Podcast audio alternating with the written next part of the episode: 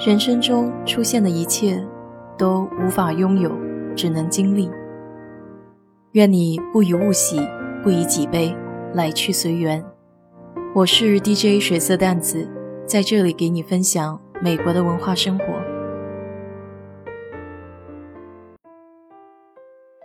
周末去奥特莱斯的路上，看到了好几家店，英文名叫 Pong，于是问朋友这是个什么地方。他给我解释，就是有些人短期缺钱，急着要现金，就到这里用自己的东西换钱。我一听，咦，这不就是我们中国古代的当铺吗？原来美国还有这么古老的东西存在。典当业在美国建立，大约是在19世纪左右。这些商店通常用三个球的标志来区别。这是英国最早的典当发起者兰博尔的家族使用的标志。早期的新兴制造业只能给日益壮大的工人阶级发放低工资的情况，促进了典当业的发起。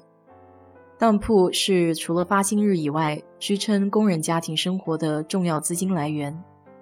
这些典当行提供现成的钱，可以用于购买食物和其他基本生活用品。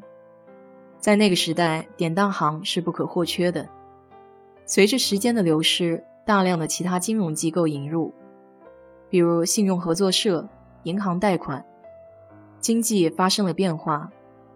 而这些变化也使当铺不再像过去那样成为主要的消费者信贷来源，但在提供即时信贷方面仍然发挥着非常重要的作用。所以，今天在美国，当铺仍然受欢迎。每年大概有三千万人会光顾一万一千多家当铺，其中大多是小型私人当铺，由个人和家庭经营。对于没有信用记录或其他经济来源的人，当铺可以帮助这些人换到钱。虽然很多人对当铺持有负面的看法，认为它是一个破烂、肮脏的地方，其实也不全是这样。有不少公司收购当铺。建立全国性的连锁店，他们不仅将店铺里面收拾的整洁明亮，还雇佣了一些有素质的店员来经营，借此提高典当行业的形象。不过，我美国的朋友给我说，如果小区附近开始有当铺、一元店和烈酒店，这就不是一个好兆头。说起典当，这还真不是一般人能做的一个行当。典当行的老板必须对各类物品都有所了解，比如古董、首饰和家具等等。他们必须知道物品的年代是真品还是赝品，值钱还是不值钱。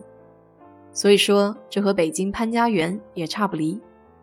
而且，美国的典当行也不是说开就能开的，在美国，典当行还得受各种法律条款的限制。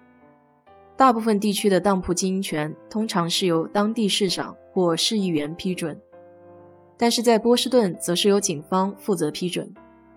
在纽约州开设当铺的纳税牌费大概是五百美元，并且当铺开设者还必须向当地的市长立约，要押一万美金作为保证金，还需要店主和另外两个人作为责任担保人。标准的当押利率是以第一个半年每月百分之三，之后按百分之二计算。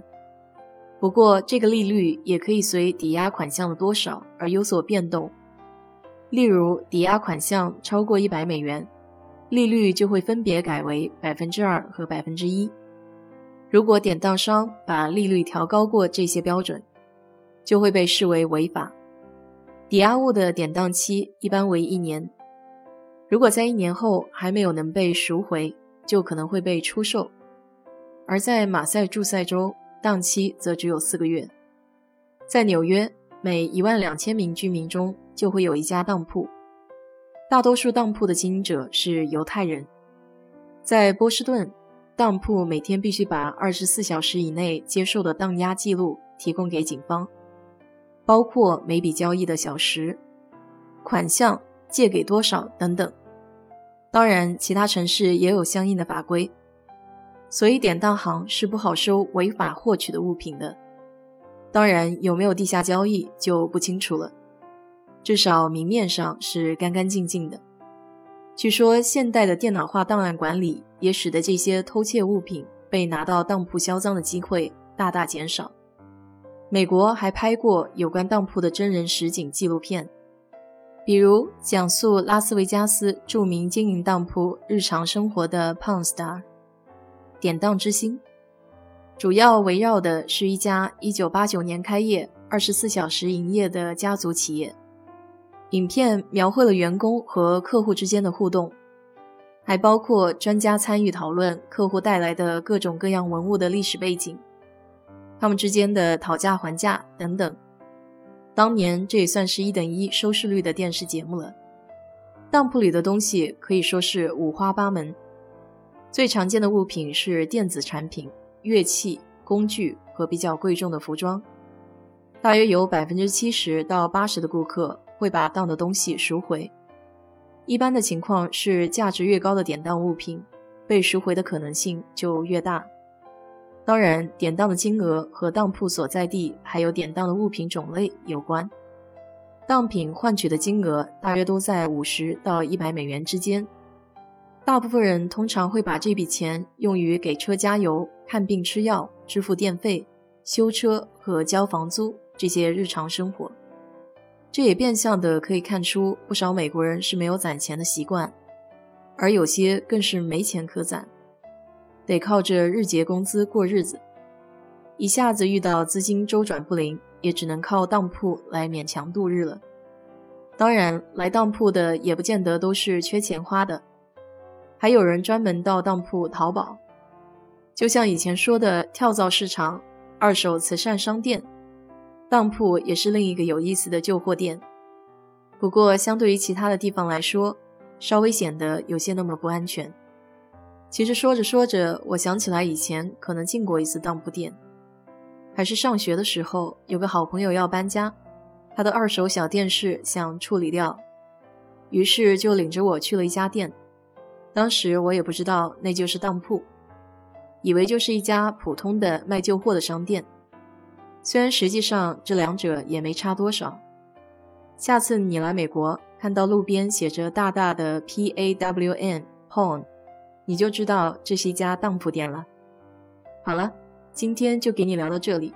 如果你对这期节目感兴趣的话，欢迎在我的评论区留言，谢谢。